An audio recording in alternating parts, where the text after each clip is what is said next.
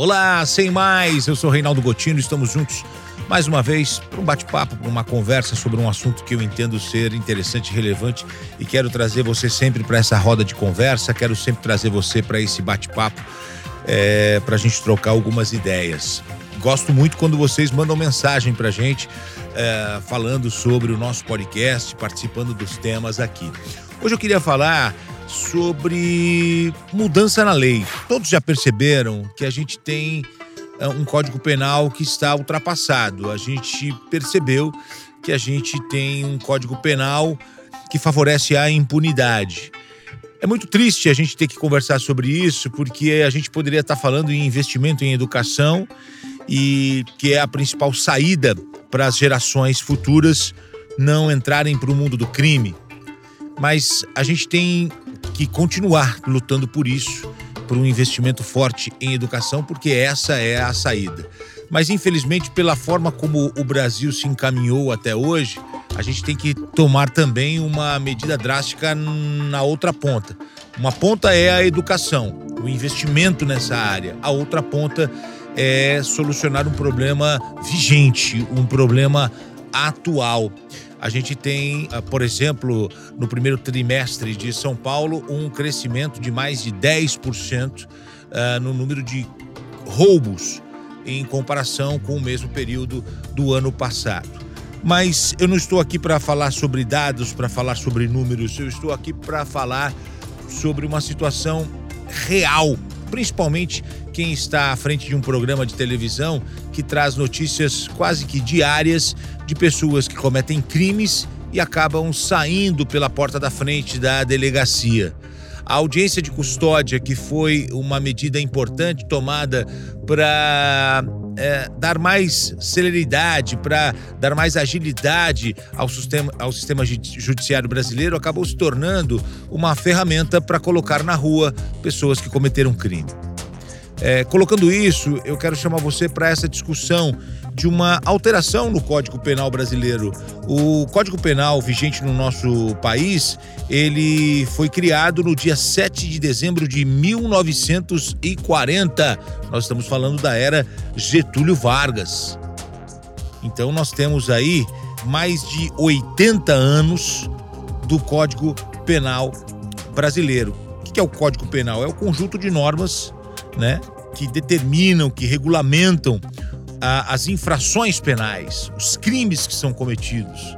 E a gente sabe que o Código Penal brasileiro ele foi adaptado. Se você tem um bom advogado que conhece uh, o Código Penal e encontra as brechas previstas ali, ele consegue fazer muito pelo próprio cliente. Então a gente tem esse, esse momento. A gente tem também um código penal que ele não é punitivo, ele é interpretativo. As pessoas hoje cometem crimes e elas apostam nesta impunidade, ainda mais se elas tiverem um bom advogado, e elas apostam nessa interpretação da lei e não na punição da lei. E aí você fala, Gotino, mas a gente tem, tem que ficar discutindo aqui a punição no momento sim. No momento, sim, temos que discutir punição, temos que discutir a mais severa lei para quem comete crimes. Isso é uma preservação para as pessoas que estão aqui fazendo o trabalho corretamente, vivendo a vida honestamente, corretamente, é, é, é, sem prejudicar ninguém.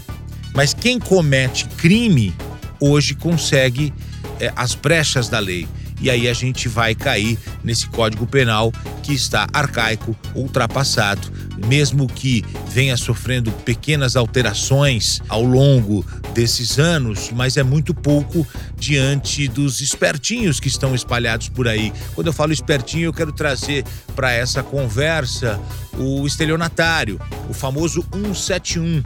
No Brasil, a gente deveria mudar o, o, o código 171 para 342, porque tem muitos espertinhos espalhados por aí, deitando e rolando em cima do Código Penal, é, o artigo 171, que fala sobre o estelionato, hoje ele é muito utilizado.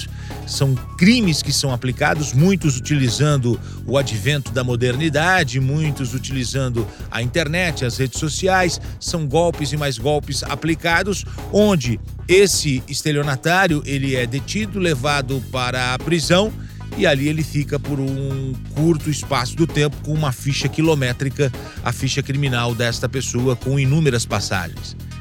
Por que, que a gente assina isso? Por que, que a gente autoriza isso? Sendo que já está comprovado que a pessoa lesou a outra, por que uma punição tão branda? Por que, que a lei não protege a vítima e pune aquele que está cometendo o crime? Então a gente vive hoje esta situação. Eu estou citando um exemplo, uh, o estelionato, mas nós temos outros artigos que também acabam aplaudindo a impunidade. Então estou trazendo você para essa conversa e finalizo falando sobre outro ponto importante. Quem muda a lei nesse país é deputado federal e senador. Final do ano tem eleição. Você lembra quem, quem você votou para deputado eh, federal? Você lembra para quem você votou para senador? Deputado federal e senador mudam leis.